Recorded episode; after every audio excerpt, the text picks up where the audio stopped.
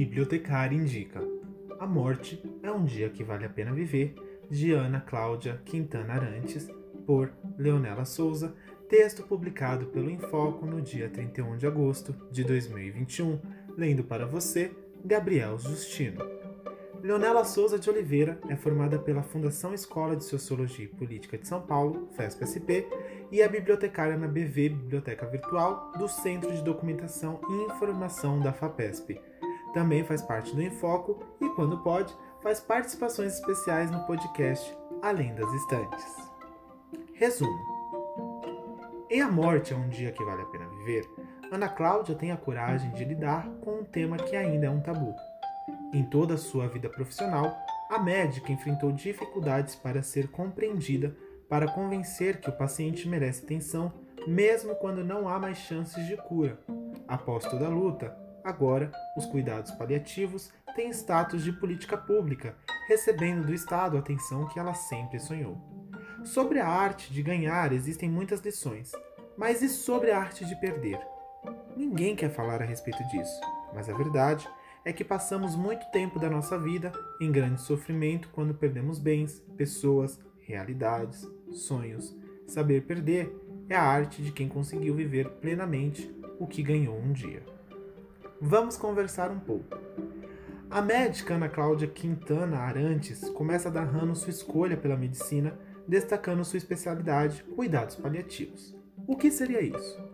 Cuidado paliativo é a assistência médica oferecida por uma equipe multidisciplinar que tem por objetivo promover a melhoria da qualidade de vida de pacientes e, consequentemente, de seus familiares, diante de doenças que, sob o olhar da medicina, são incuráveis, promovendo a diminuição do desconforto da dor e demais sintomas atrelados às doenças.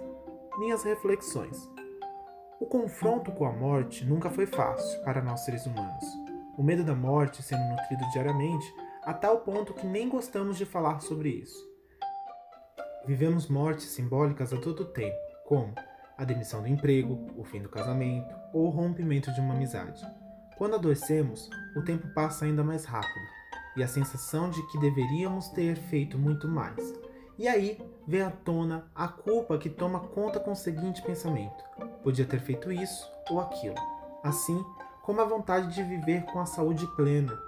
O dinheiro não mudará o curso da morte, mas poderá propiciar um conforto em seu leito nos últimos dias da sua vida. A espiritualidade amparada na fé, independentemente da religião ou crença que você acredite, diminui o sofrimento físico e emocional à medida que fortalece o espírito. O ato de morrer acontece diariamente.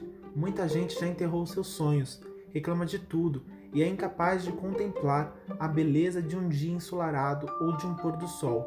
Mortos-vivos que andam sem destino por aí o tempo todo. Gente viva que vive de um jeito morto. Trecho do capítulo Zumbis Existenciais. A morte vai chegar para todos os seres humanos. Por isso, devemos procurar viver com a dignidade e, desse modo, devemos também acolher o ato de morrer com dignidade. Nascemos nus e morremos da mesma maneira, porque tudo ficará nesse plano terreno.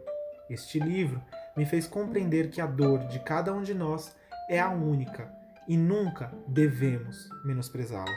A grandeza da vida revela o dissabor da morte. A morte é a única certeza que temos nessa vida. O resto é tão improvável nos dias atuais que cada vez mais viver requer uma intensidade e entrega. Recomendo a leitura deste livro que desvela a morte e dignifica a vida.